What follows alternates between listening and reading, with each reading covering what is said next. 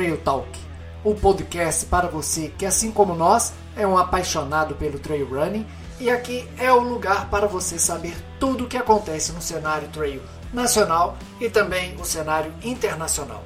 Teremos entrevistas, bate-papos, análise e tudo mais que envolva o nosso querido esporte.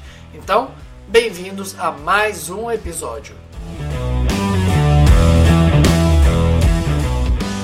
Boa noite, pessoal. Valmir Lana por aqui com mais um mais uma conversa com uma pessoa que vai falar um pouquinho sobre trail running, sobre sua vida dentro do trail running.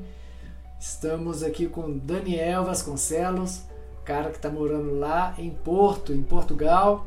Vai participar da sua primeira 100 milhas e numa prova num local que eu conheço bem, já participei durante três anos de provas lá, que é o Parque Nacional Peneda Gerês, é o único parque nacional de Portugal. E ele vai fazer as 100 milhas da Transpeneda Gerês, organizada pelo meu amigo Carlos Sá. É uma organização assim muito conceituada, já foi sede inclusive do Mundial de Ultra Trail, lá mesmo em, em Peneda Gerês. E o Daniel Vasconcelos brasileiro é, lá do Rio de Janeiro e agora morando em Portugal. A gente vai conversar com ele aqui, saber como ele se preparou, a experiência que ele já adquiriu ao longo da vida dele de atleta de trail running e como ele se preparou física, mentalmente, questão alimentar. Tem muita coisa para a gente conversar aqui e eu queria dar as boas-vindas para ele. Bem-vindo, Daniel. Muito obrigado, Valmir. É um prazer estar aqui falando com você. É, primeiramente, aí queria te agradecer por esse convite, né, por essa oportunidade da gente estar aqui debatendo esse assunto aí que a gente tanto ama, né? Poder falar sobre essa prova, sobre esse desafio que está por vir. E é isso, vamos conversar aí, vamos trocar ideia. Pois é, Dan. Desculpa, chamando já de Dani, é que eu tenho tantos Daniel e Daniela na minha família que todo mundo que é Daniel ou Daniela eu já chamo logo de Dani. Não sei nem se é comum alguém te chamar assim.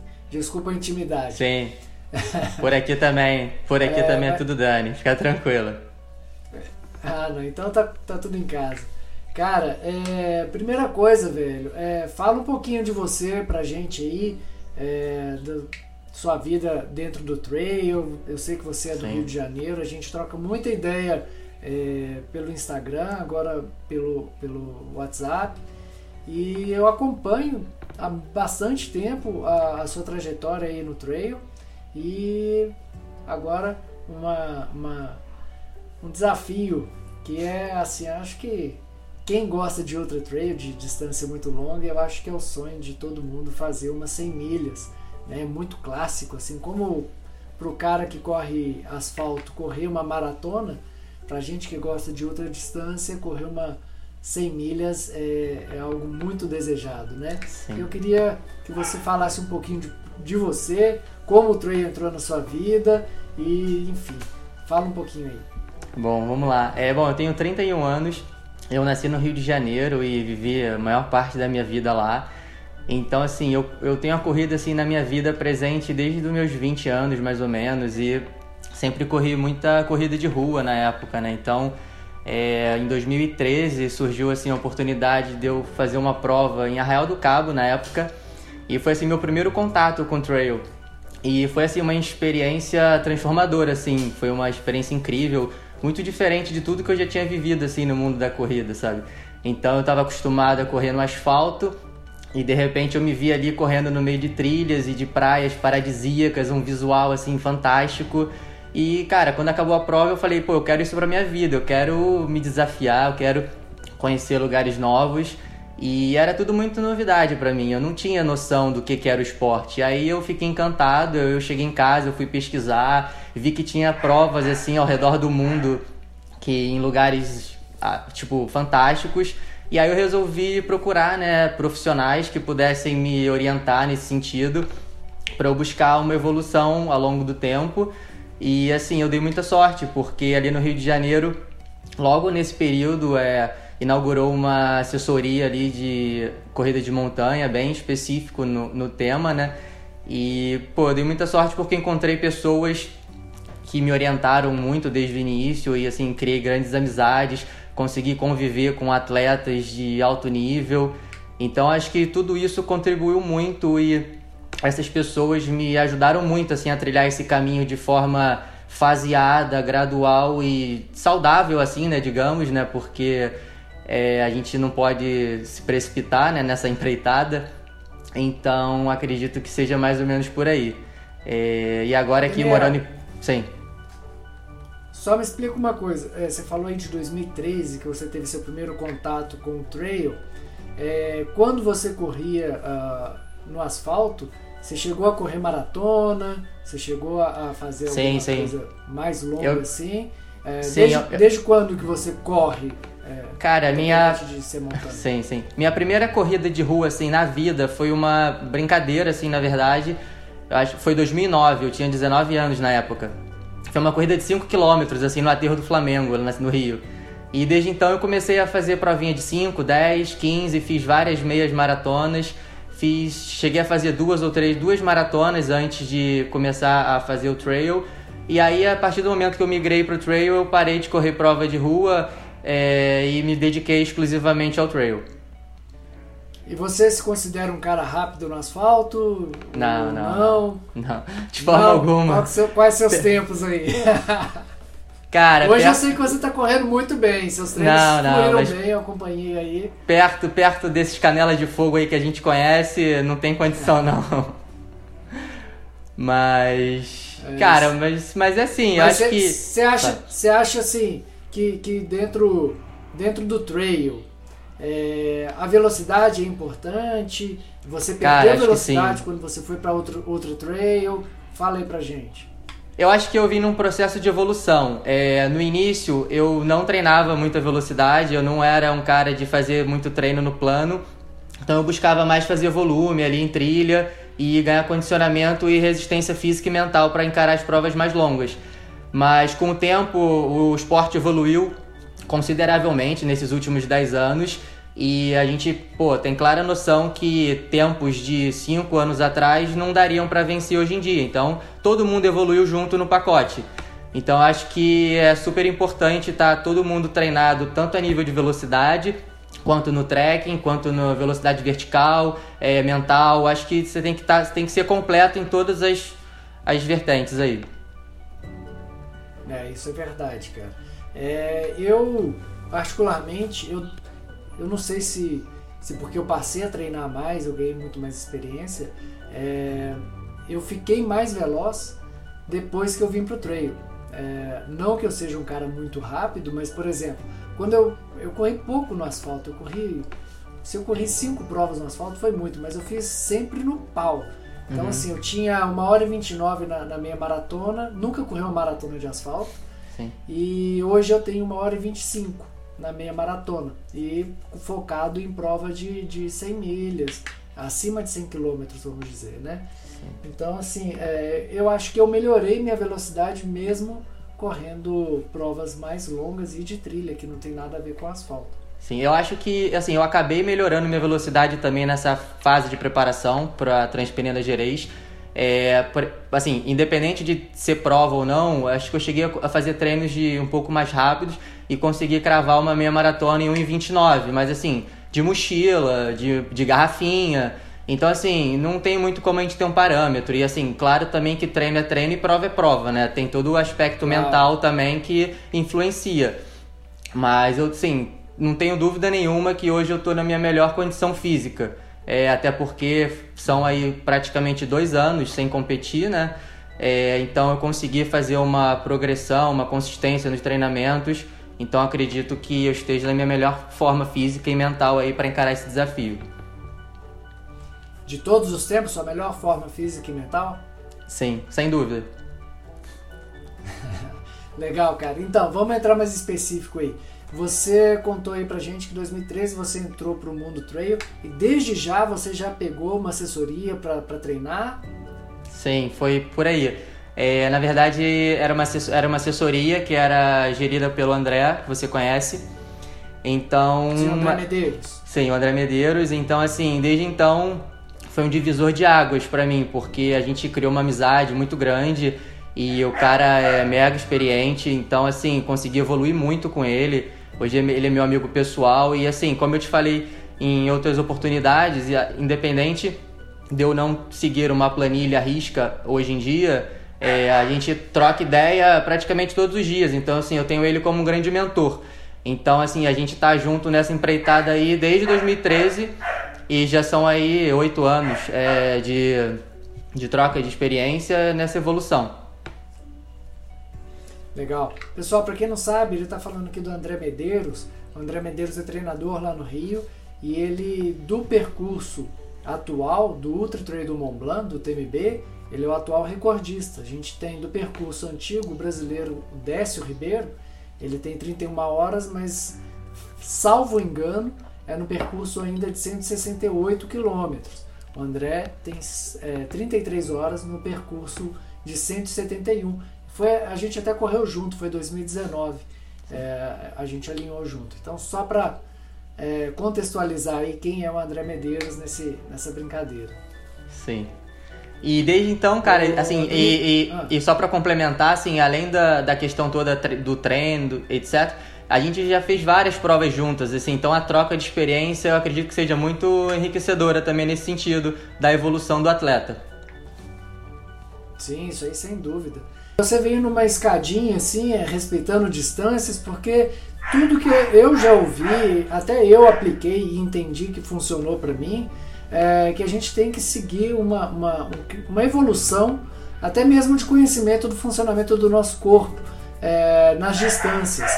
É, você seguiu essa escadinha ou você foi logo, ah não, vou meter logo uns 120 km na, na linha aí? Não. Cara, assim, eu, eu considero que eu tenha seguido esse, essa trajetória, mas o que você falou eu concordo plenamente. Assim, muito mais. É, muito mais importante, a meu ver, a questão da gente se autoconhecer e saber gerir o nosso organismo durante uma prova do que de repente até o condicionamento físico. Porque eu vejo erros é, absurdos que eu cometia no passado a nível de hidratação, de suplementação, que assim, se eu parar para pensar hoje com o conhecimento que eu tenho, são erros bizarros. Mas, Sim. assim, a gente não faz parte do aprendizado, né? A gente tem que errar para aprender e evoluir. E, assim, cada prova que a gente faz, a gente tenta errar menos, né? Mas, respondendo sua pergunta, eu comecei a fazer, assim como eu falei daquela prova de Arraial do Cabo, que, se eu não me engano, era um K21 na época. É, depois eu fiz algumas provas de 20, 30, por aí. 2015 eu fiz o Endurance Challenge que rolou lá nas Agulhas Negras. E essa prova eu acho que foi uma prova que eu dei um passo além do que eu devia, porque eu fiz a prova grande lá na época, que foram 90. E aí eu paguei o preço depois. Eu fiquei, eu fiquei, eu acho que um ou dois meses sem correr para me recuperar. E assim, tudo é aprendizado, tudo é válido. E aí desde então eu fiz é, Ultrafiord, fiz algumas provas aqui depois em Portugal, cheguei a fazer a Lavaredo, então nesse processo de amadurecimento e aprendizado, é, já são quase 10 anos aí, então acredito que depois da Lavaredo, que foi minha última prova grande, né, que foram 120, é, foi em 2019, eu acho que eu fiquei nesses dois anos trabalhando, treinando, de forma a me preparar para esse desafio das 100 milhas. Cara, e como que é a sua rotina de treinamento? Assim? É, você falou que hoje em dia você não segue planilha, mas você começou já seguindo, um, uma, tendo um acompanhamento de um profissional. Sim. E quando que você falou assim, cara, eu quero me testar, ver se eu consigo me treinar? Quando que foi esse, esse rompimento assim com planilhas? Cara, na verdade, é, foi até antes de vir para Portugal porque eu tinha uma rotina de trabalho muito, muito pesada e acabei que eu não estava conseguindo cumprir com a planilha que eu me propunha, sabe? Então eu acabava gastando um dinheiro à toa, acabava não dando feedback pro treinador de forma coerente, então eu não via muito sentido de estar tá fazendo uma coisa que eu não estava me dedicando 100%. Então, é, depois que eu vim para Portugal é, obviamente eu não tinha mais a companhia dos meus amigos do Rio para treinar, não tinha aqui em Portugal também não tenho conhecimento de treinadores na área e tal. E aqui é muito diferente essa relação com o esporte. É, assim, eu não vejo assessorias aqui, eu não vejo grupos de corrida treinando como eu via no Rio. Então aqui eu faço tudo muito mais solitário. É, eu acredito que tenha tido esse fator dificultador né, na minha preparação para a prova, porque desde que eu, desde que eu cheguei aqui, né, e depois veio a questão da pandemia, então assim, é, ficou tudo muito mais difícil de você treinar em conjunto, né, então é, eu fiz prati praticamente não, né, eu fiz 100% do meu treinamento sozinho, é, eu leio muito, pesquiso, é, vejo programas de, programas de atletas no YouTube, tento aprender o máximo que eu posso, vejo reviews, vejo revista, vejo... então, eu, eu corro atrás de informação, tento aplicar no meu dia a dia, vejo o que, que dá certo, o que, que não dá de tão certo, o que, que eu o que, que acontece de errado, enfim, tento aprender dessa forma. Mas assim, fazer essa preparação com esses treinos longos de forma sozinha aqui no inverno não foi muito fácil não. Eu imagino que não. E o, você vê a diferença, Daniel, em treinar com a planilha? É, as provas que você fazia, a gente chegou a correr uma WTR juntos lá na. A, como que chama lá? Em Petrópolis? Na Petrópolis? Foi, foi. Não foi Serra do Mar? Foi, foi é... 2018, né? Ah, já não lembro mais. Acho que deve ter sido isso aí. Foi. Mas é, lá você correu 50 ou fez os 27? Fiz 50 lá. Foi minha última prova aí no Brasil até então, na verdade. E, e como que você vê assim, a, sua, a diferença do que você treinava para 50 e pro que você treinou para 100 milhas? Você treinou muito mais mesmo? Treinei muito mais, sem dúvida alguma. É, na verdade, assim, eu procurei é, fazer o máximo de volume que eu era capaz, sabe? Eu, de tudo que eu, eu entendia que era, era importante para mim, eu precisava ter volume na perna, ter horas de treinamento e uma coisa que eu fiz diferente que eu nunca tinha feito então até é, então era eu não usei nenhum treino cruzado com ciclismo. E lá no Brasil eu fazia muito é, e em 2019 eu também apliquei esse treino cruzado. E a partir de 2021 é, quando virou o ano eu já estava sem bike aqui e acabei fazendo uma dedicação exclusiva à corrida é, posso te falar que eu corri praticamente todos os dias é, de 2021. É, quando eu. E aí, assim, isso é, exigiu de mim que eu soubesse ouvir muito mais o meu corpo. Eu precisei é, me adaptar e desenvolver essa capacidade de identificar algum incômodo, identificar, identificar que eu precisia, precisava tirar um pouco da carga. E aí, nesse sentido, eu é, direcionava os treinos mais para trekking, ou mais para velocidade, ou mais para um treino longo. E também tem um fator que é importante, que eu, eu, moro no Porto, né, como você mesmo disse, e aqui não tem trilha, né? Então, assim, eu vivi meses aqui de confinamento, em que a gente não podia sair do nosso conselho aqui, né, que é como se fosse o nosso bairro aqui onde a gente mora. E isso tudo dificultou muito, porque eu fiz pra, praticamente janeiro, fevereiro e março eu fiquei confinado aqui na cidade. Então, além de você não treinar na trilha e não é, preparar o corpo para aquilo que você vai fazer, você desgasta muito mais o seu corpo. Você está o dia inteiro, no, você tá o tempo inteiro no asfalto ali recebendo impacto, né? Então eu tive que me, me adaptar às condições que eu tinha. Mas eu sinto que essa questão de não utilizar a bike é, me deu muito mais consistência e força na perna assim para suportar os treinos longos. Ô Daniel, e tanto impacto assim, você treinou muito em asfalto, não tinha como você ir para trilha. É, você teve algum incômodo de joelho, articulação, alguma coisa assim, ou foi tudo beleza? Cara, graças a Deus, graças a Deus não tive nada, assim, por incrível que pareça, eu consegui fazer toda essa preparação. É, foram seis meses, assim, bastante bastante treino, eu não tive nenhuma dor. E, e bom, como eu te falei, é, assim, eu, e uma coisa também que eu pensei era o seguinte, eu, você acompanhou aquela minha última semana de treino lá em Braga, agora recentemente, e aquela semana foi a semana em que eu mais treinei de toda essa preparação. Foi um volume assim que para mim, para minha realidade, foi bem, foi bem puxado.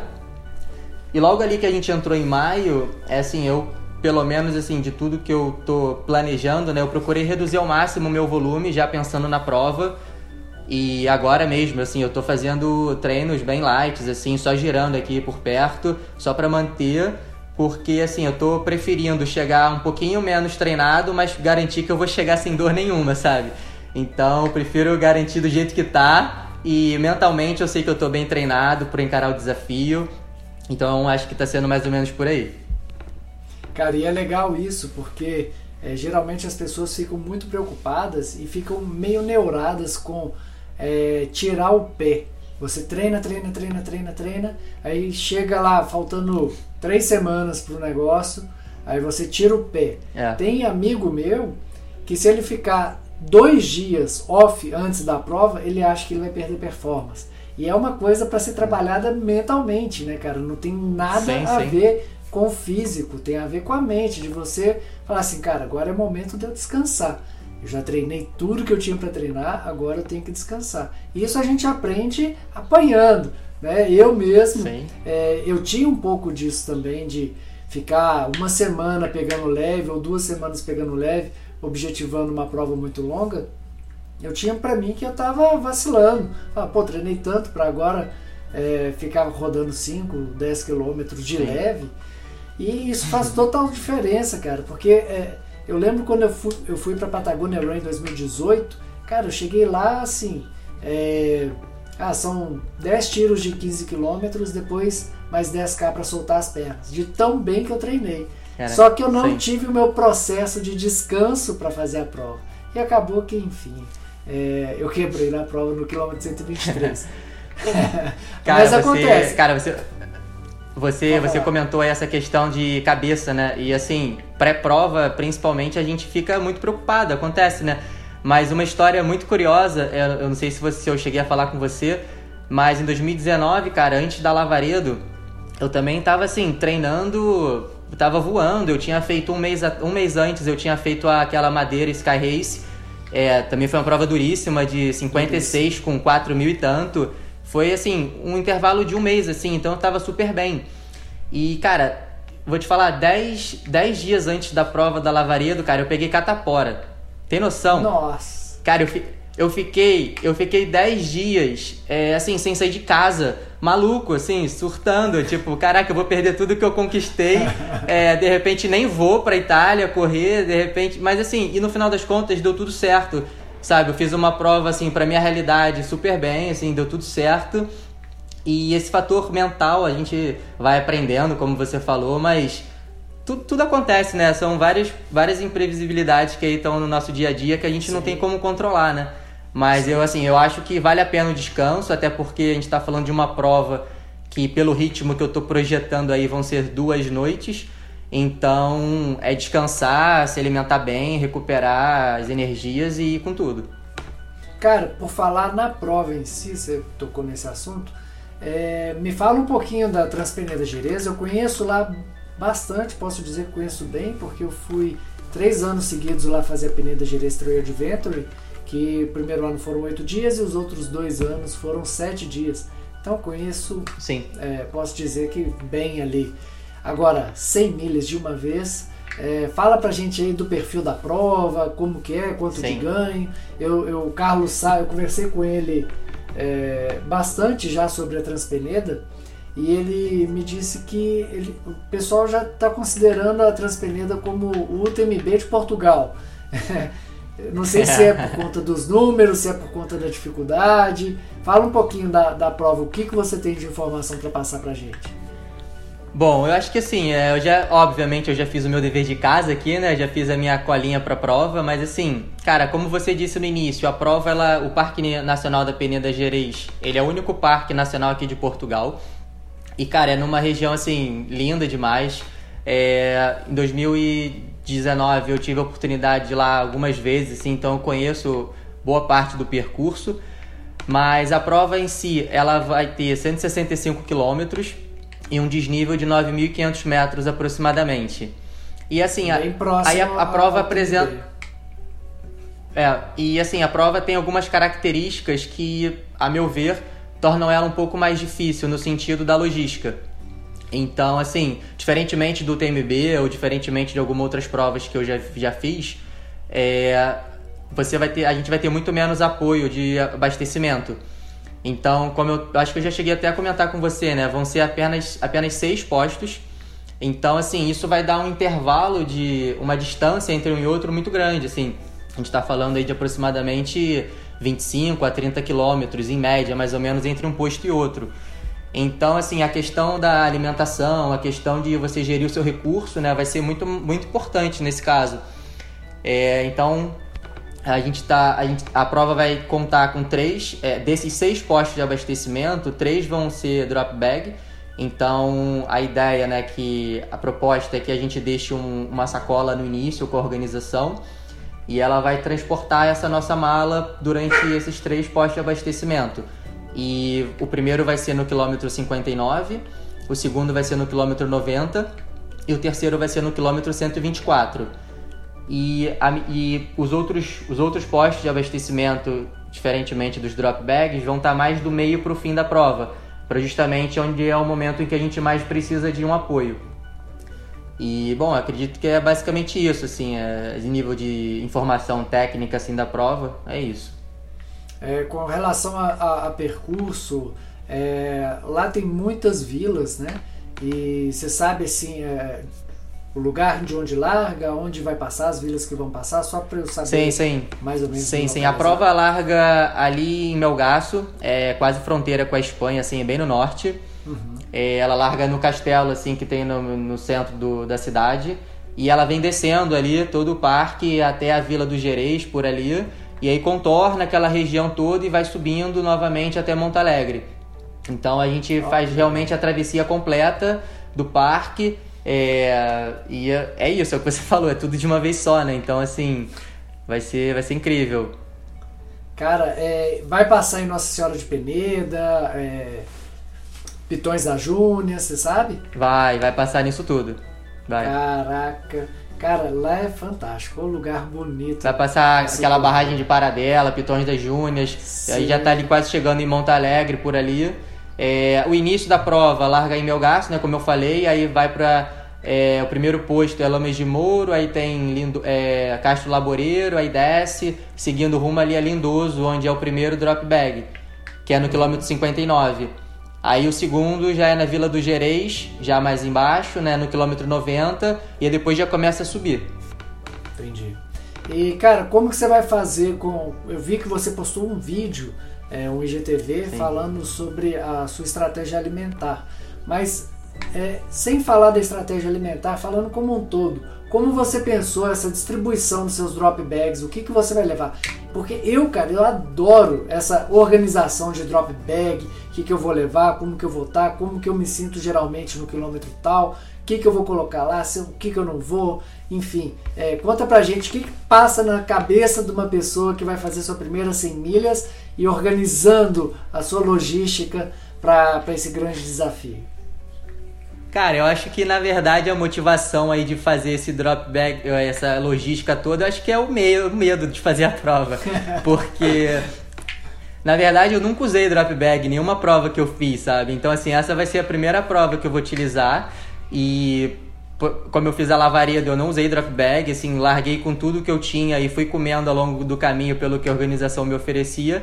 Mas essa prova, diante da magnitude dela e diante do desafio, eu me vi assim na obrigação de me preparar melhor, sabe? Eu não quero cometer os mesmos erros que eu cometi anteriormente. Então, assim, eu eu vi muito vídeo de no YouTube assim de atleta que pô fica, é, preparando dicas do que levar, dicas do que, que come. É, até mesmo da forma como organiza, botando as etiquetinhas, separando na malinha, deixando de lado as coisas que não vai usar muito. Então acho que são pequenos detalhes que assim eu sei que durante a prova a gente já não consegue raciocinar direito, então tudo que puder ajudar ali de forma mais simples, mais objetiva, faz uma diferença. É, então, assim, eu estou procurando é, largar com e ter sempre na mochila, é, como eu falei no vídeo, é comidas básicas, assim, digamos, né? Tipo gel, nuts, barrinha, essas coisas que são, assim, do, da hora ali, né? Que, do consumo de, do momento ali da corrida, mas eu estou muito preocupado assim em relação a ter nos drop bags formas de alimentação mais sólidas, que eu acho que é justamente isso que eu não tive em provas passadas e eu paguei um preço muito caro por não ingerir comida sólida nessas outras provas. Cara, aí que mora o grande detalhe, até nesse vídeo que você colocou, é, eu fiz esse questionamento. Você acabou de falar aí para mim que você nunca comeu comida mais sólida e continuou na prova. Você não tem medo de seu estômago não fazer digestão, cara? Porque a, muitos, eu digo muitos atletas de ultra trail têm problemas com o estômago, não conseguem comer ou quando comem é, o estômago não faz a digestão, porque a gente sabe que o sangue vai para os músculos mesmo, funcionamento do corpo e ele esquece um pouquinho do estômago.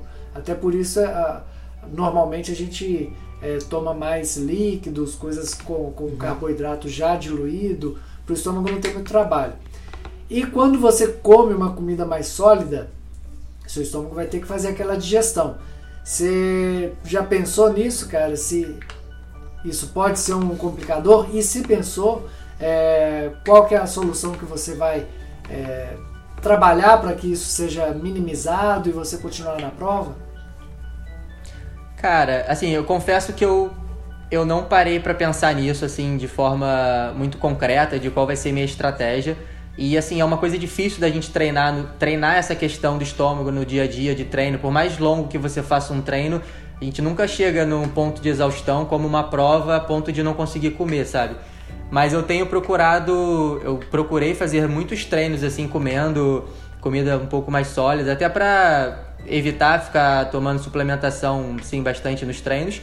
E tem aquela questão dos purezinhos, né, que eu te falei também, que acaba facilitando um pouco a digestão nesse sentido, porque já está tudo triturado ali, tudo, tudo mastigadinho, né? Então eu acredito que essa pode, possa ser uma saída interessante para minimizar esse impacto. Mas assim, eu tenho certeza de que se eu não comer, eu vou quebrar. E foi assim em várias provas, sabe? Então, não tem jeito, eu vou arriscar, porque eu sei que se eu não comer eu vou quebrar. Então eu vou ver, eu vou comer e, e vou ver no que vai dar e, e vou tentar minimizar o impacto de alguma forma que eu vou decidir na hora. E faz parte. É, sem dúvida. E, cara, tem até um amigo meu que, que diz, né, o Otone, é, numa prova de 100 milhas, você, o que você é menos é corredor. E o que você mais é é um administrador do caos. Porque o caos vai vir e você vai ter que. Ou você vai aprender a lidar, ou você vai é, usar seu conhecimento. É, eu, eu pego bastante nesse, nesse ponto do estômago porque eu tive uma vez só problema com o estômago e foi justamente no Ultra Trail do Mont Blanc é, eu não conseguia comer. E serve de, de alento, vamos dizer assim.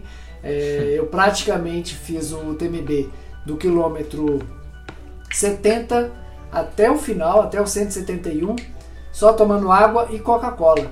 Então, Caraca. ou seja, é, não descia nada, não conseguia comer, não conseguia comer. Então, é, se. Mas antes, do... antes do Antes do, do, antes do quilômetro 70, de que forma que você geriu a sua alimentação? Porque então, você começou a sentir algum desconforto, teoricamente, cedo ainda na prova. Sim, é, é aquela coisa, né? A gente acha... Eu, eu tinha para mim que meu estômago, ele era o cara, sabe? O que eu comia virava energia. E eu nunca tive problema. Então eu falava, o que eu jogo para dentro vira energia. E, cara, eu cometi um grave erro, porque antes da largada eu não almocei. Eu falei, eu vou comer alguma coisa mais próximo e comer um cachorro quente, cara. Quem conhece La Chamonix sabe ali do, do lado do, do Pouco Louco tem uma, uma lanchonete com um cachorro quente, cachorro quente grande. Aí eu fui lá e mandei o loucão lá e fui pra largada. Foi meu erro. Aí corri normal, cheguei nos 50 bem, correndo bem. E no, 70, no 60 eu comecei a sentir muita dor no estômago e não era de vomitar, era dor. E aí eu desci para o Lacombal, assim, derrotado já, não, perdi o prazer de correr, vou abandonar ali. E eu cheguei lá, estava tão cheio que eu falei, cara, eu vou dar uma cochilada de 15 minutos para ver se esvazia. Já tinha tirado o número de peito e tudo. Vou pôr o telefone no peito para eu acordar. E a hora que eu acordar, eu entrego meu número e vou embora. Cara, deu 15 minutos, eu acordei zero. Zero, zero, zero. Falei, cara, o que, que aconteceu? Pus meu número de novo aqui e segui, cara. E aí foi assim, eu falei, cara, então 15 minutos de cochilada resolve meu problema. Aí foi assim a prova inteira. Eu não conseguia comer, mas 15 minutos de cochilada, meu estômago sossegava. Então eu conseguia correr mais 10, 15 quilômetros, aí ele voltava a doer, eu cochilava de novo. E foi assim até o final. Coca-Cola, água e cochilo. Foi minha receita. Terminei. Mas, mas hoje o que, que você acha que faria de diferente? Será que comeria mais antes, de repente? Não sei. Então, é, é, aquilo que você falou, cara. É questão de treinar isso. É muito difícil de treinar porque a gente não sabe quando o estômago vai dar problema de novo. Então, é mais você pegar os seus longões, você se acostumar a, a uma alimentação que você vai levar na prova. É, e a hidratação, né, cara? Porque muito vem da, da desidratação que você acaba se negligenciando durante a prova, vai esquecendo de beber água, vai esquecendo de beber água, a hora que vê você está desidratado. E é até você se hidratar de novo. Numa prova de 100 milhas ainda você pode dar uma descansada e voltar para a prova.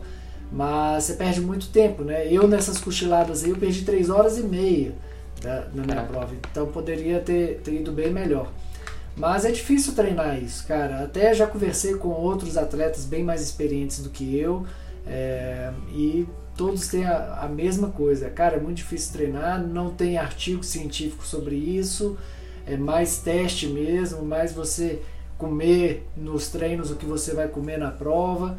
Enfim, é, é, uma, é uma questão bem difícil de lidar, cara. Mas hoje em dia, Sim. em prova longa, eu costumo levar um, um sal de fruta, um epocler, até uma questão que eu sempre pergunto para nutricionista e, e nunca tenho uma resposta muito convincente, sabe? Até porque de repente o nosso organismo um dia reage de uma forma, no outro reage de outro, né? Então Exato. é difícil a gente saber, cada dia é um dia, né? Exatamente, é bem complicado. Cara, e me fala aí agora voltando um pouquinho na sua prova lá de do, da Itália, na Lavaredo, é, você levou tudo que você ia comer, você não teve drop bag. Como que foi sua prova lá, cara? A prova lá realmente é muito difícil? Você acha que vai ser muito diferente do que vai ser a, a Transpeneda? Cara, eu acho que vai ser mais, vai ser diferente com certeza. Não tenho a menor dúvida que a Transpeneda Gerês vai ser muito mais difícil do ponto de vista da altimetria, né? É, a, a, gente está falando de 9.500 contra 5.000 e pouco da Lavaredo. Então, por mais que a Lavaredo tenha 120 quilômetros, é quase metade da altimetria. É, então, nesse sentido, eu acho que vai ser muito mais desgastante para o organismo e, e, a questão de, de ser uma noite apenas lá na Itália também faz toda a diferença. O horário da prova também acredito que faça diferença. Isso é uma coisa também que eu estou pensando, porque a Lavaredo largava às 11 horas da noite.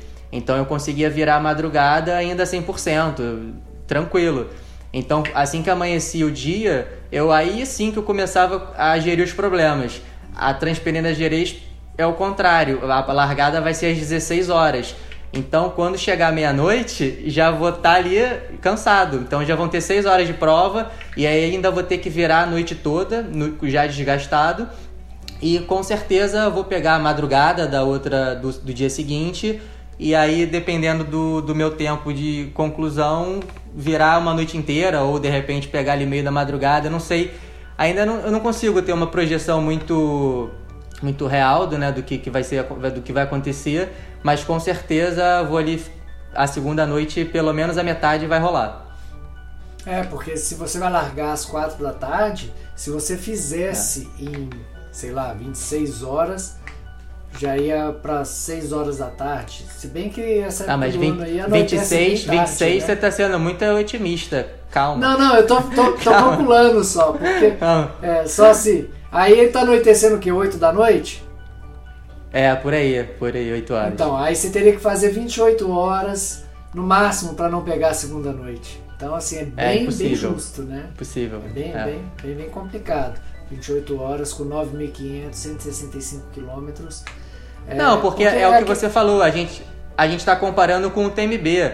E se a gente se a gente tem você, o André, referências no esporte que fizeram 34, 35, 38 horas, não tem como pensar em fazer menos do que isso. Então, assim, é, pelo horário, pelo tempo de performance que vocês têm, eu estou sendo muito conservador e consciente de que vai ser segunda noite adentro e vou me preparar para isso.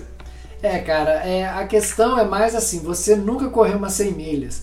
É, a minha é, primeira 100 milhas eu, eu não completei. Então, assim, eu estava muito acostumado com provas de até 120, 125 quilômetros. E eu chegava assim, no meu limite. Eu chegava, cara, não consigo dar mais um passo. É daqui pro quarto, tomar banho e dormir. É, e eu fui para minha primeira 100 milhas. Pô, é, é, é difícil porque eu estava muito bem preparado. Então eu larguei assim, é, abaixo do meu pace de conforto, só que é, eu tinha que estar tá mais abaixo ainda, eu tinha que ter sido mais conservador ainda, porque eram 100 milhas, não eram 120 quilômetros.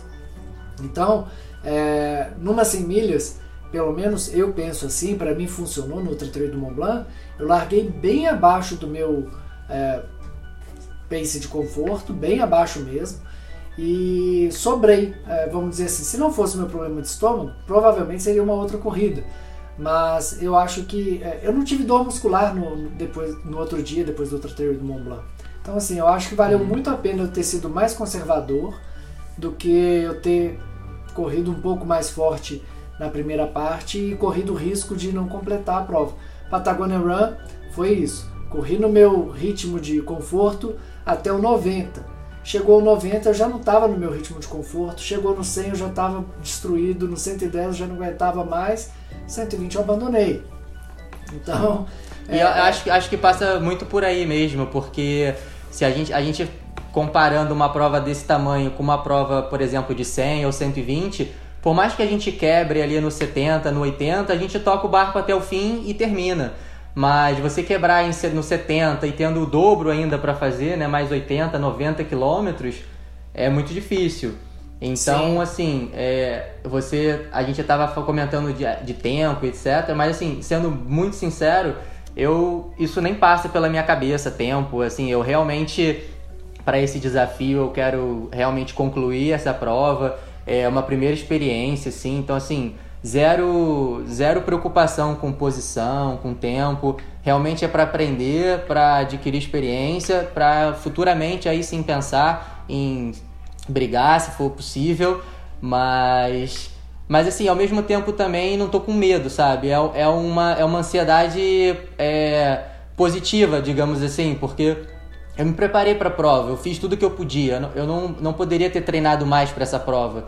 É, então, assim, não é medo, mas ao mesmo tempo é um respeito pela distância, sabe? Uhum.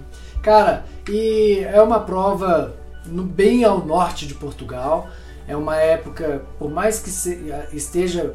É primavera aí, chegando próximo ao verão já.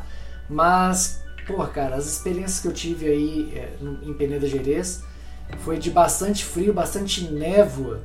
E como que você preparou o equipamento? Quais são os equipamentos obrigatórios? E o que, que você está levando além dos equipamentos obrigatórios? Porque, pô, lanterna, velho, você vai precisar muito. Bateria, você vai precisar muito. É, anorak. Cara, o que, que, o que, que você preparou aí para enfrentar isso daí e não passar perrengue, né? Cara, muito então, por incrível por incrível que pareça, a lista de equipamentos obrigatórios ela não é muito extensa se a gente for comparar com o TMB, por exemplo. Então, são assim, alguns itens é, básicos, assim, digamos. Então, assim, a mochila é, relativamente vai confortável nesse sentido. Mas, é, assim, você falou da questão do clima, né, de temperatura. É, basicamente, eu tô levando o anorak, que é um item obrigatório. Mas, assim, eu tô pensando em deixar de forma estratégica um kitzinho para frio no primeiro drop bag, que é no 59 justamente pensando também um pouco na, na questão do horário da largada. Porque se a gente está pensando em largar às 16 horas, ainda vai estar tá sol, se vai estar tá provavelmente calor, então não tem necessidade de eu carregar esse peso extra na largada até o quilômetro 59. Partindo do princípio que eu vou fazer depois dessa madrugada aí mais fria, eu consigo pegar esse meu kit frio e aí conseguir fazer uma madrugada confortável e aí mais à frente eu largo no drop bag novamente. Então tá. eu tô pensando em. Pera, vamos, tá. vamos, vamos por partes. É, eu, eu não vejo problema nenhum em falar em, em, em marca de equipamento nem nada. É, mochila que você está levando, é, qual mochila que você está levando, qual a litragem, é, o anorak que você está levando é selado, de que marca que é, blusa de frio. É, só para as pessoas terem bom. noção do, do, que, do, que, do quão bom é o equipamento que você está levando. Beleza. É, bom, eu, eu optei por levar aquela Salomon de 12 litros, a Advanced Skin. É, assim, eu nunca tinha corrido com essa, com essa marca de mochila, E assim, para mim realmente fez uma diferença brutal em relação ao anterior que eu tinha, tanto a nível de litragem quanto de opções de bolsos, que eu acho que para essa prova vai ser fundamental. Então eu fiz diversos treinos com essa mochila, é, os treinos mais longos, testei todo o equipamento. Então a mochila vai ser essa. É, já coloquei assim, já testei o material obrigatório e fica com folga, dá para botar comida suficiente e acredito que vai atender a, a necessidade. É, lanterna, você comentou de lanterna. Eu tô, eu tô pensando em levar duas lanternas comigo e deixar mais uma reserva no drop bag. É, e assim, pilha pilha para sobrar. É, então, assim, vão ser, vai, vai ser um consumo muito significativo. É, eu não optei por lanterna com carregador, é, com USB, com nada disso. Tô levando é, pilha mesmo para trocar durante a prova.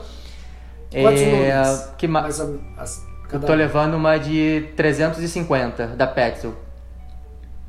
Boa. Então, assim, eu, eu, eu até fiquei na dúvida de qual lanterna optar, porque você acaba tendo que sempre fazer uma escolha entre luminosidade, durabilidade da bateria, tamanho da lanterna. Então, assim, são milhares de opções hoje em dia no mercado. Mas como eu já tinha uma parecida, eu optei por comprar a mesma, o mesmo modelo, só que a versão nova, que eu já tinha o costume de como utilizar, já sabia mais ou menos como é que era a durabilidade, então eu não queria arriscar nessa questão da lanterna. Eu apenas comprei mais uma igual e vou com duas dessa forma e deixar uma reserva no drop bag. Deu tudo errado, você tem Aí... uma de reserva. Exatamente. Em relação aos bastões, eu tô levando o bastão da Black Diamond de carbono é, o, aquele bastão dobrável. E também, é, por via das dúvidas, comprei mais um par de bastão é, super barato aqui é, na Decathlon. Comprei um bastão reserva para ter como opção no drop bag também, por qualquer imprevisto que me aconteça na prova, eu tenho essa segunda opção, porque eu já quebrei prova, já quebrei bastão em prova e, e realmente é, não, pode terminar, eu vou fazer uma pergunta na sequência. Não, era isso, era só para dizer que eu tô levando essa, essa questão do bastão reserva para ter mais uma garantia. Tá. Cara, é, bastão é um, é um assunto bom de falar porque as pessoas usam muito mais por moda.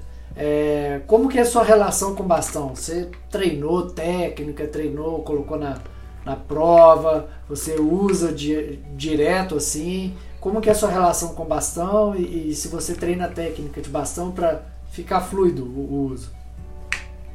Então, aqui no Porto realmente é assim, impraticável treinar de bastão, não faz o menor sentido.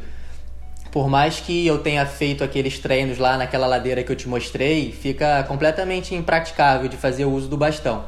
Mas bom, eu procurei em todo, todo o meu treinamento que eu fiz lá em Braga, que é uma região aqui também no norte de Portugal, em que eu tenho mais opções de montanha, que eu consigo fazer meu treino da forma que eu realmente preciso. Aí sim eu usei o bastão todos os dias que eu estive por lá, não apenas para fazer os treinos específicos de altimetria, mas para girar com bastão, para eu pegar a vivência com ele, para ele meio que se fundir ao meu corpo, sabe? Então era mais ou menos por aí. É, treinar o trekking, trein... porque assim, por mais que eu fizesse um treino de 4, 5, 6, 7 horas, é, eu procurei também fazer muitos momentos de caminhada, caminhar forte, subir ao invés de correr, caminhar, porque a prova vai ser isso. Não adianta eu fazer um treino de 5 horas correndo, que eu vou terminar quebrado, mas se na prova eu vou caminhar muito tempo. Então eu procurei treinar justamente isso, treinar é, bastão nas escadas também, que não é uma coisa simples, é, subir degrau, descer degrau com bastão. É, as escadas, os degraus vão, acredito que vai vir a ter na prova e, e acaba que é, eu tentei procurar simular todas as situações que eu vou encontrar na prova.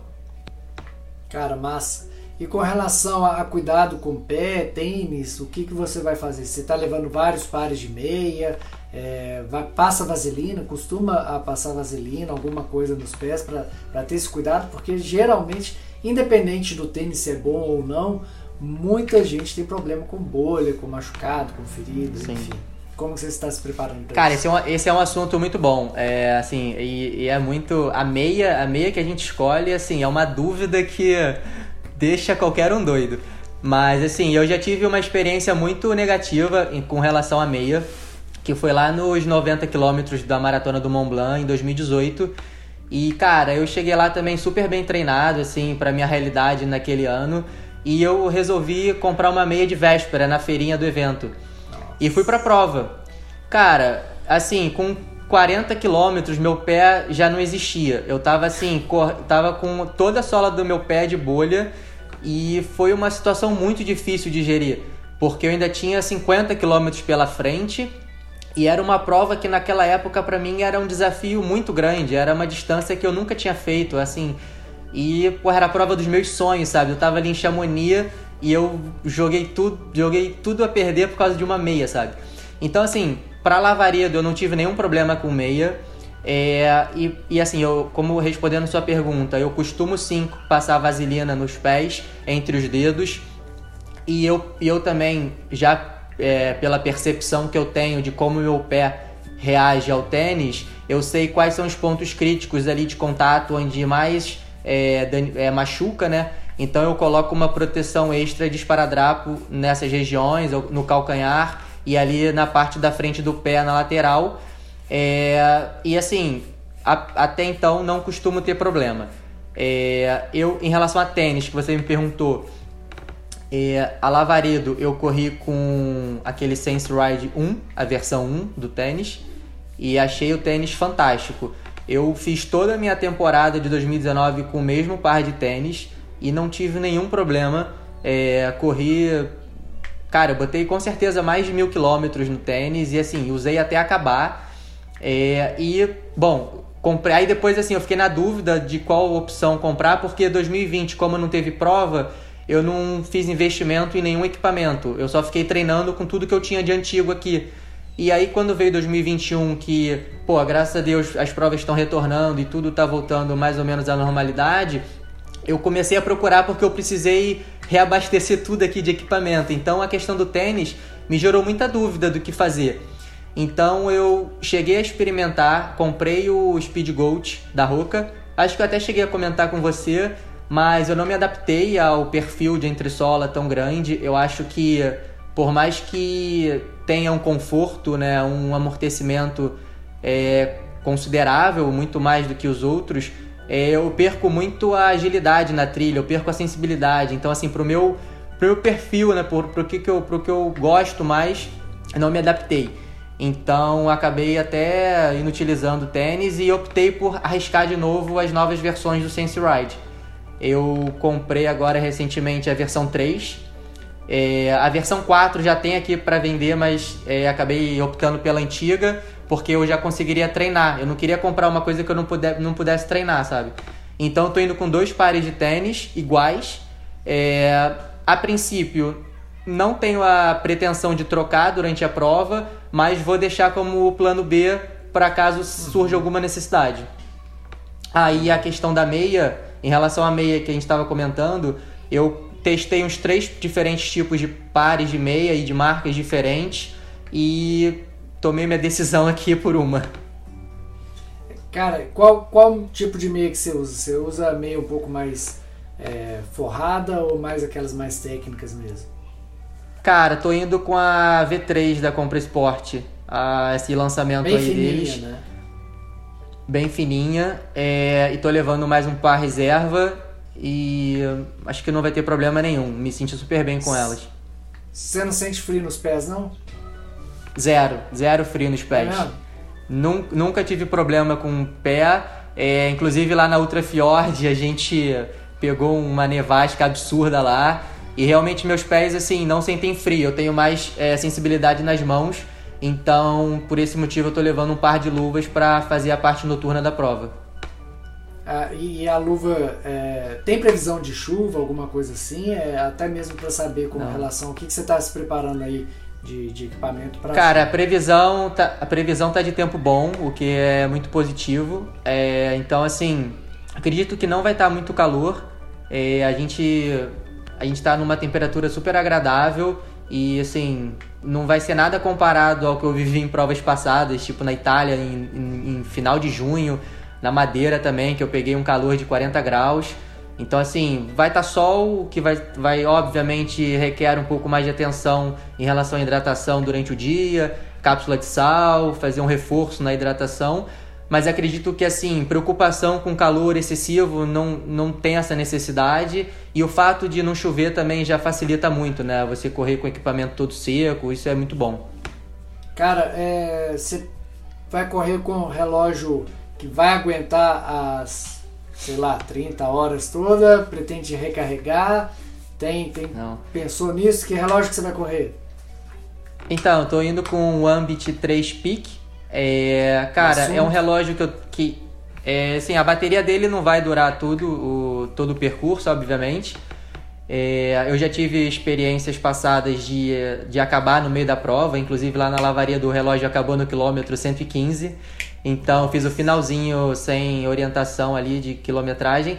Mas assim, eu tô indo bem, eu tô levando um power bank com carregador e sei que eu vou ter, vou precisar carregar. É, agora uma questão também que eu não sei se vai ser um problema ou não é porque eu, eu até cheguei a pesquisar e vi que o log de memória do relógio é em torno das 40 horas, se não me engano.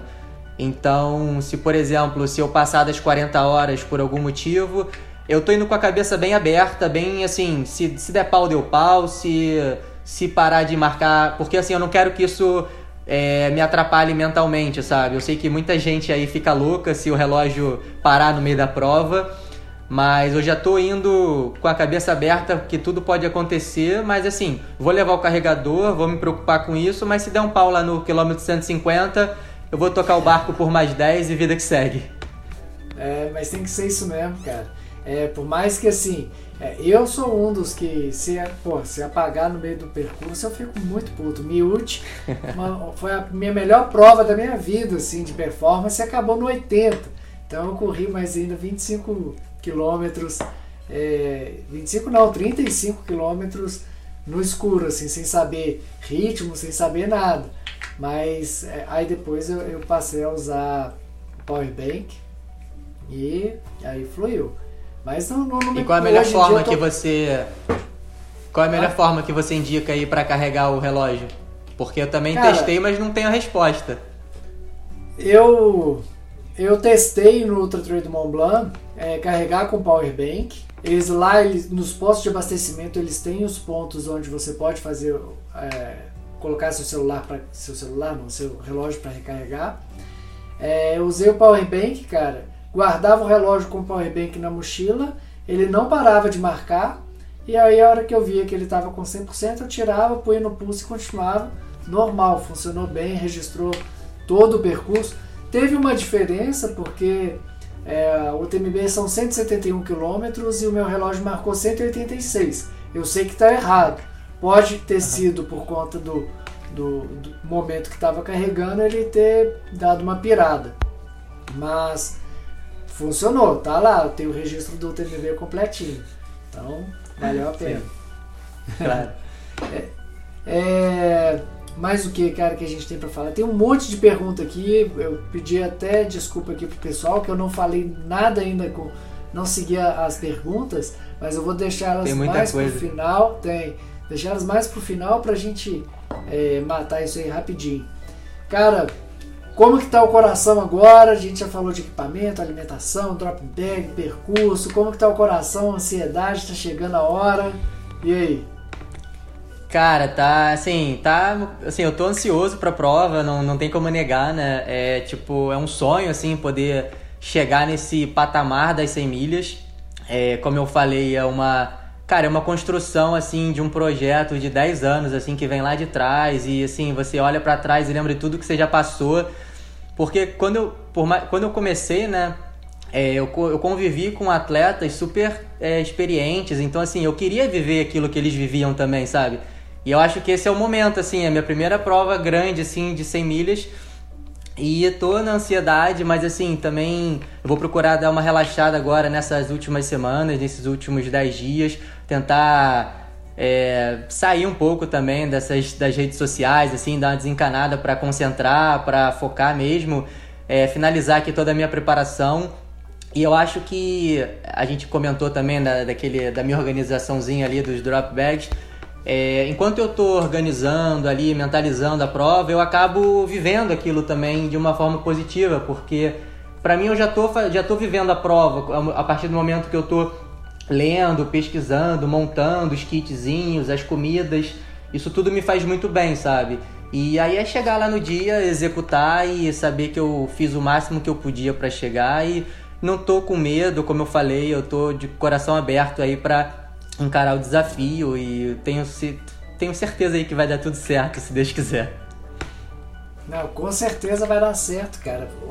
Pelo menos eu acompanhei muito aí da sua preparação e, cara, eu ficava assim, putz, o cara tá correndo demais. Se você pegar aí de janeiro até hoje, você já deve ter corrido o quê? Quantos quilômetros? Você tem ideia? Cara, eu tenho aqui, foram, foram 1.500 quilômetros e mais de 50 mil de altimetria. Olha aí, 50 mil de altimetria em 5 meses. Bah, virou, virou 50 mil, virou 50 mil agora final de maio. É, final de maio não, final de abril, desculpa. E assim, e foi o que eu te falei, foi assim, foi na chuva, foi no frio, no inverno daqui, sozinho, sabe? Então assim, foi, foi dedicação mesmo, sabe? Então, por conta disso, eu tô indo bem confiante pra prova. Isso aí. E tem mais um peso, né? É, é um motivador, mas também é um pouquinho de peso. a sua namorada, noiva, ela vai participar e ela começou a correr há pouco tempo, né? É, ela começou a correr há pouco tempo, né? E ela vai participar da logística, né? Então, assim. Ela, ela não vai correr uma é... prova? Não, mas ela vai correr a Serra Amarela, Sky Marathon. Ela ah, vai correr a Serra Amarela, que, que é 20 dias depois. Não. Eu achei que ela ia correr uma das provas da Transpeneda. Não, a Transpeneda Gereza ela tem que me ajudar, ela não pode correr. Ela vai estar tá lá. Ela, isso era até uma pergunta que eu ia fazer. É, pode alguém ajudar na, na nos drop Pode. lá? É, ah, para o pessoal que vai correr a prova grande, né, a organização ela permite que uma pessoa acesse os postos de abastecimento, os, os drop bags em geral, é, com identificação, questão de toda, toda a proteção né, de Covid, etc., máscara facial. Então eu vou ter sempre o acesso, a, a, a companhia dela nesse, nesse, ao longo desse, do percurso. E também a gente está pensando num, numa, num esquema de eu, da gente conseguir dela me fazer um apoio logístico de carro, é, principalmente no segundo dia. Então, assim, a missão Entendi. dela é correr, é correr atrás de mim de carro no segundo dia para me ajudar no que for preciso. Massa demais, cara. É, é, é. é, é muito legal, eu percebo muito isso. Eu vivi muito o, a organização do Carlos Sá.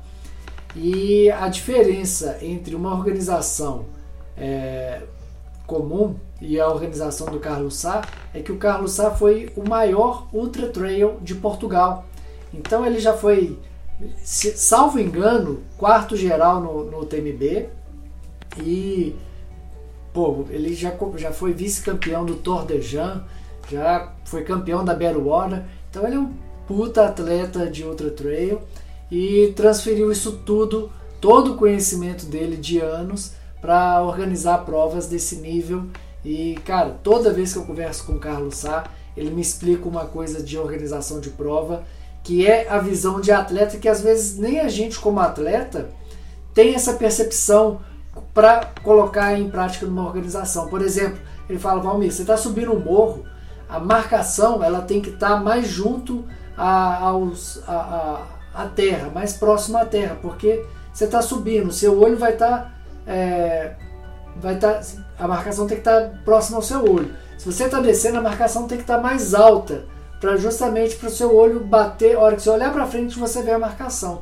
E eu nunca tinha pensado nisso. Eu falei, cara, Verdade. fenomenal. O cara, o cara realmente Sim, também... conseguiu ter essa visão, né? Sim, e pelo, eu vi pelo fato também dele ter conseguido realizar a prova no passado, né, em outubro, a edição zero, eu acho que também, assim, diante daquela situação que todo mundo estava vivendo e tal, também passou bastante credibilidade no sentido de escolher, né, de qual prova eu escolheria, escolheria para fazer esse ano. Porque se, se, se desse para fazer, eu, eu, assim, eu, ele passou a confiança necessária para a prova ser realizada esse ano, sabe? Eu acho que isso foi bastante bacana também. Sem dúvida. O cara, o cara é fenomenal. Para organização de prova, ele, ele é incrível, realmente. Vamos dar uma olhadinha aqui nas perguntas, tem bastante coisa. É, o bom é que agora não tem mais tempo, né? O Instagram. É, em uma prova dessa, quantos litros d'água pensa em tomar? Cara, difícil responder essa, hein? Difícil. É o Emerson. Assim, a... E assim, confesso que eu não tenho assim menor ideia do que da quantidade total de litros que eu vou tomar, mas a minha ideia é largar com duas garrafinhas de 500 mililitros cada uma. É, vou largar com as duas é, com isotônico. É, e assim, a questão da água na prova em si, ela não vai ser um problema, porque inclusive a organização já nos, já nos passou é, todo o percurso né, e aonde que vai ter pontos de água ao longo do percurso. Então, assim, zero estresse de água, porque vai ser assim, praticamente a cada 4, 5 quilômetros é, vai ter uma fonte natural de água no parque e com alguns poucos trechos é, durante a prova que vai espaçar um pouco mais, mas também não passando de 10, 15 quilômetros. Então isso é uma coisa bastante Legal. positiva, que passa uma segurança pra gente bem considerável. E é, tem uma outra pergunta da mesma pessoa, é uma questão psicológica. Para você, tem diferença entre falar 100 milhas e falar 160 quilômetros? Cara, nunca tinha parado para pensar nessa questão, Nem mas eu. assim. Acredito que não, para mim é a mesma coisa. Eu tô acostumado com o número, assim, para mim 100 milhas eu leio 160, então não é, faz a menor também. diferença. É verdade, para mim também não faz muita diferença não. É, as pernas vão, vão doer do mesmo jeito. Pois é. Deixa eu ver aqui se tem alguma, alguma pergunta. Tem, tem, que eu já vi que durante a, a live eu vi que tinha, tinha muita pergunta. Tem aqui, ó. É, o To Go deve ser o André, né? Não se preocupe, Daniel. Em é. novembro vou correr com seu tênis. I love it. em novembro ele vem para correr a Ultra Trail do Marão comigo. Já tá ah, certo. É uma prova aqui também no norte de Portugal. Tem uma pergunta aqui da Gabi. É, se você carrega isso tudo durante a prova ou tem pontos onde pode deixar algo e pegar algo? Isso já foi respondido, mas pode falar. Então, como a gente já comentou, né? É, basicamente a gente tem a obrigação de levar uma lista de materiais obrigatórios que a organização divulga previamente. Então esses itens precisam estar conosco durante todo o percurso. Em paralelo, paralelo a isso, é, eu vou estar sempre carregando comida e água é, necessária. E assim, por uma opção minha, eu prefiro carregar um pouco a mais de comida e pagar esse preço de carregar um pouco mais de peso mas psicologicamente isso me, me faz melhor, eu ter a segurança do que ficar ali na, no limite entre chegar num posto de abastecimento e outro. E clara, claramente é fazer os reabastecimentos tanto de forma mais pontual para recuperar o corpo, como também fazer o reabastecimento da mochila nesses três pontos que a gente citou, que é no quilômetro 59, no 90 Sim. e no 124. Massa. Tô vendo aqui, teve uma pergunta se você era nutricionista, também já foi respondido que não. Ah. Daniel, você já chorou em alguma prova? É, é, deve ser o André também. O que passa na sua cabeça? Porra, se foi ele que perguntou, eu já chorei com ele. Como ele pergunta isso? É a Tio é, Gol, né? Sim, já. Deve ser. É ele então, com certeza. Mas sim, claro, já chorei. É... Cara, assim, é, lembrança, uma lembrança recente, assim, que eu tenho, assim, que foi bastante impactante, foi lá na Madeira Sky Race, em 2019. É uma prova duríssima, duríssima de se fazer e tava, assim, uns 40, sem brincadeira, tava uns 40, 42 graus. Nossa. E, e assim, foi muito dura a prova. E eu me lembro que eu cheguei assim por volta do quilômetro talvez 30, 40, já assim, na metade da prova um pouco para frente, e eu tava detonado, eu tava totalmente quebrado, desidratado, e ali eu acho que de todas as vezes foi a vez que eu mais pensei que eu ia desistir de uma prova. Eu tava realmente aniquilado. E aí Nessa prova, especificamente, era uma região de difícil acesso ali logístico. Então a Larissa, embora ela tenha ido comigo para Madeira, ela não consegui, a gente não combinou nada a nível de se encontrar ao longo do percurso. E quando eu cheguei nesse posto de abastecimento, eu falei, cara, não dá mais, eu não consigo andar, eu tô quebrado. E eu bati o olho e dei de cara com ela. Então assim, foi uma surpresa muito boa, sabe? E eu falei, amor, eu, eu não consigo mais andar, não dá. E aí ela me tentando me dar energia, aí eu não aguentei, comecei a chorar. Falei, dessa vez eu não vou conseguir, não sei o que, não sei o que lá. E aí aquele momento foi muito intenso ali, até que eu consegui comer e me restabelecia. E ela me dando força ali, vai, vai, vai. E aí eu segui na prova e concluí. Então, assim, esse foi o momento que me marcou, assim. Massa. Bom, e onde, perguntaram aqui, foi o Felipe, onde vai ser a churrascada depois do sacrifício? Cara, vai ser, vai ser lá em Monte Alegre, né? Sim, churrascada eu não garanto, mas uma cervejada com certeza. massa, massa. É, ou então vinho também, vinho também tem muito vinho. lá. É. O que que você... Uh, primeiro tem uma antes aqui dessa. É comum parar para dormir durante a prova? Olha, a prova, inclusive, ela vai ter dois pontos aqui que eu tô vendo, dois pontos de apoio com uma estrutura para dormitório, caso o atleta se sinta na necessidade de tirar algum cochilo ou dormir. É, bom, a prova vai ter uma duração limite de 50 horas para ser concluída. Então, de repente, surgindo a necessidade de algum atleta achar conveniente tirar um cochilo, como até mesmo você citou o caso do TMB, existe essa opção sim. Entendi. É, tem a pergunta aqui da Cláudia Medeiros. O que você pensa durante a prova? Olha, Cláudia, eu vou falar por mim. O meu cérebro dá uma desligada. eu vou meio que na, na onda. você, Daniel, como que é? Eu acho que eu vou por aí também. É, eu acho que, assim, eu fiz, eu fiz muitos treinos aqui sozinhos, então, assim, eu cara, entrava num, num flow, assim, muito bom, sabe? Tipo, quase em transe, assim, só corre, só, só vai, sabe? Você não acaba pensando em muita coisa. E eu acho que nas provas é mais ou menos isso, é tipo assim, agradecer muito por estar tá podendo viver aquela experiência.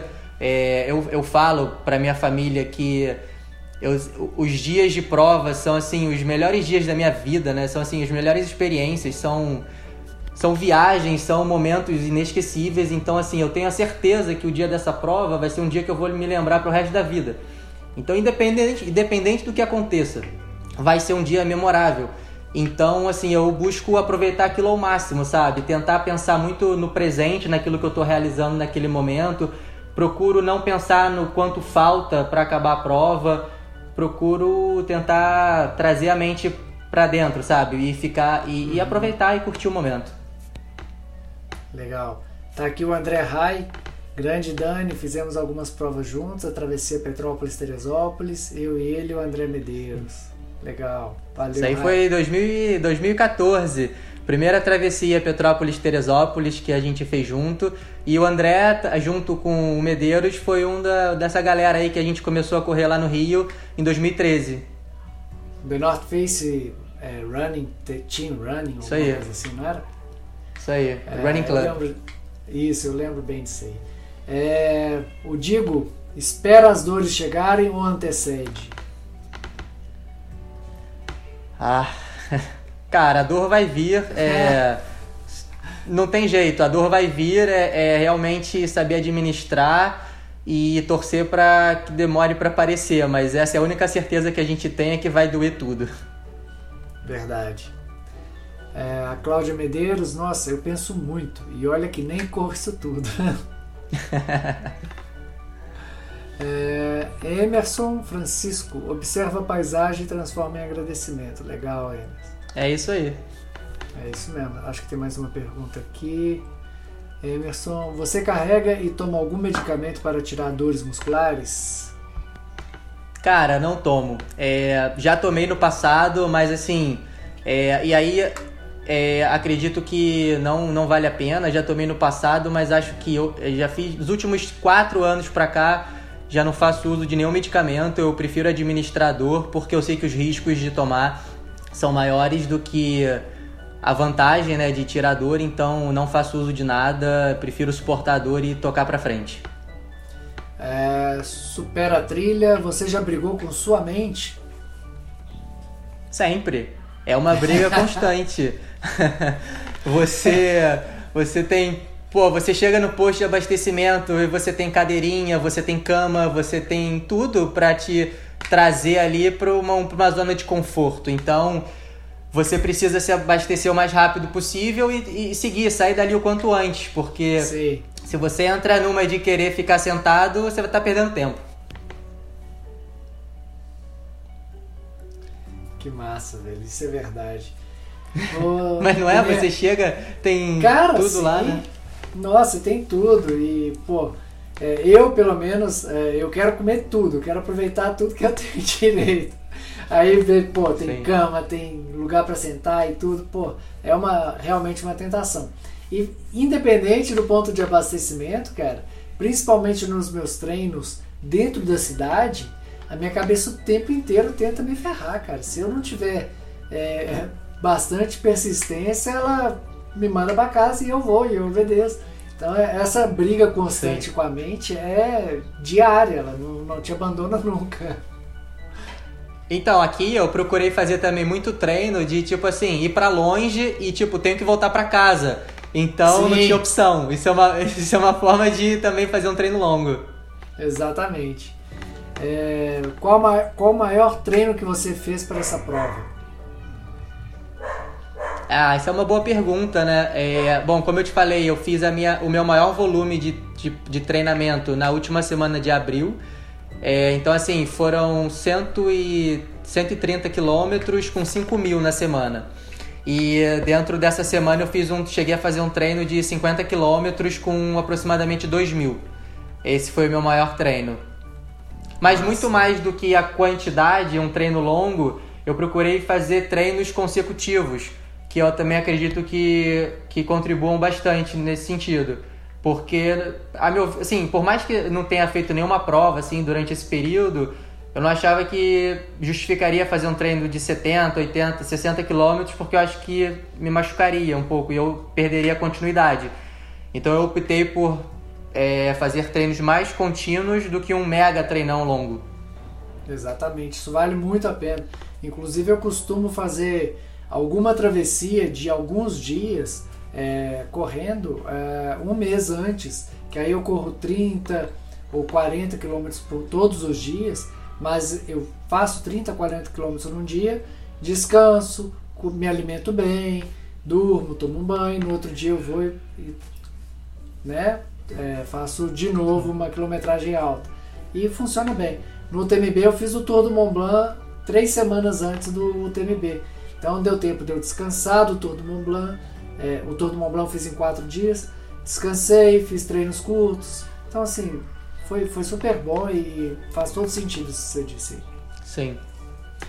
Vamos ver aqui. O Emerson falando que conversa com a mente dele, que, que ela tenta levar ele para a zona de conforto e se ela quiser ficar, ela fica e e ele vai sozinho. Deixa eu ver aqui. O André falando, boa prova e tal.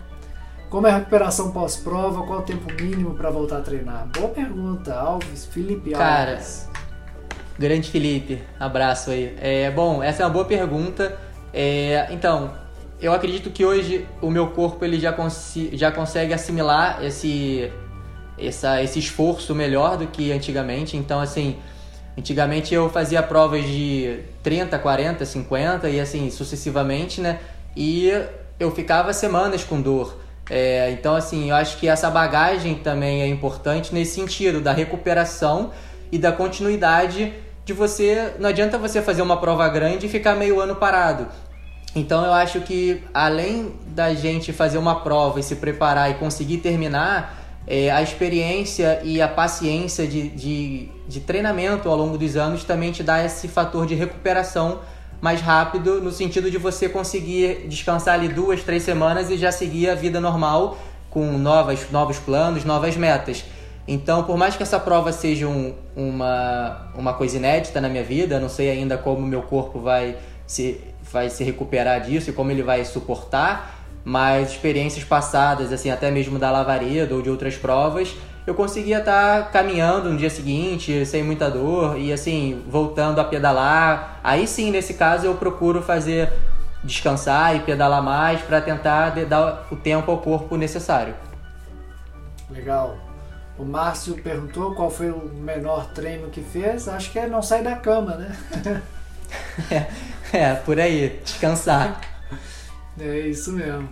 Cara, Mais algum dado importante aí que você tenha para passar, que você tenha feito uma anotação que não dá para deixar passar, que por aqui eu me dou por satisfeito. Achei que foi uma live super instrutiva para quem vai pensa, né, tem ideia ideal aí de correr uma prova de 100 milhas de trilha, como é a Transpenido Gerês.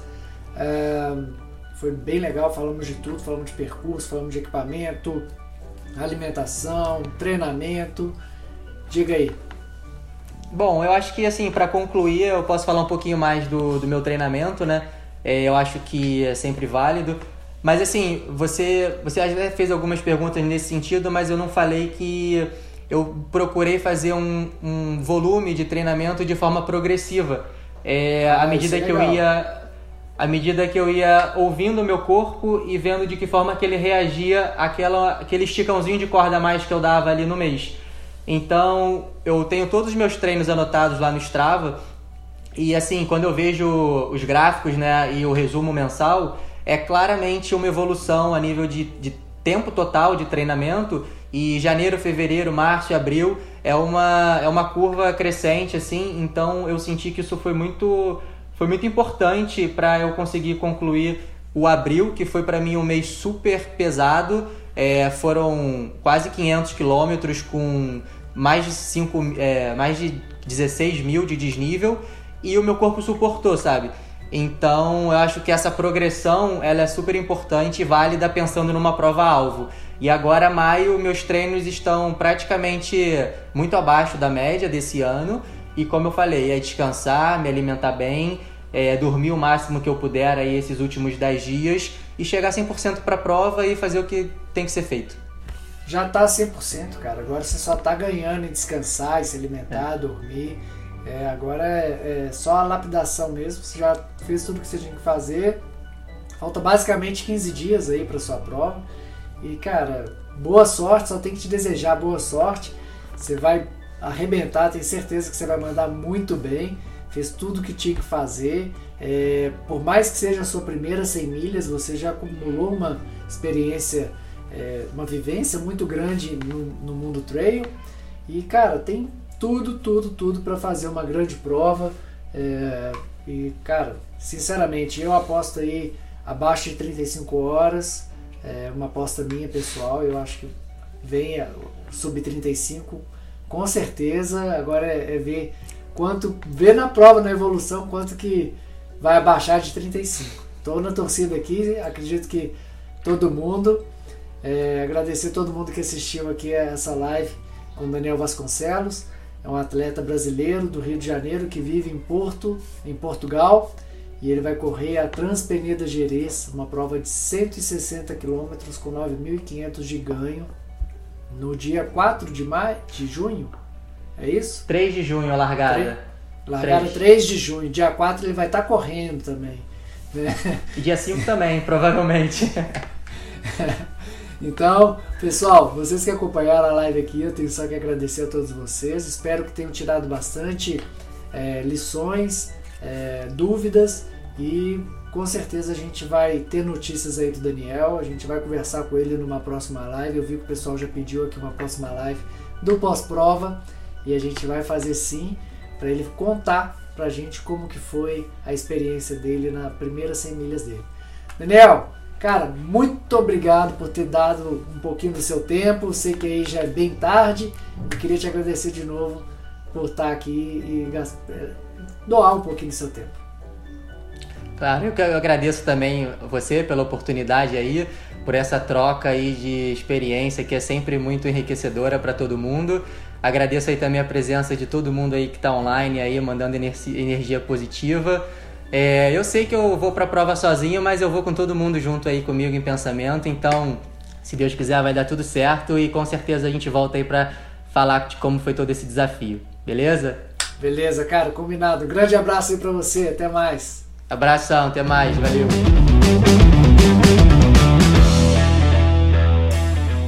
Que bom te ter por aqui. Espero que tenha curtido e aproveite para compartilhar com um amigo este episódio para que possamos cada vez mais fazer nosso esporte mais forte. Um grande abraço e até o próximo!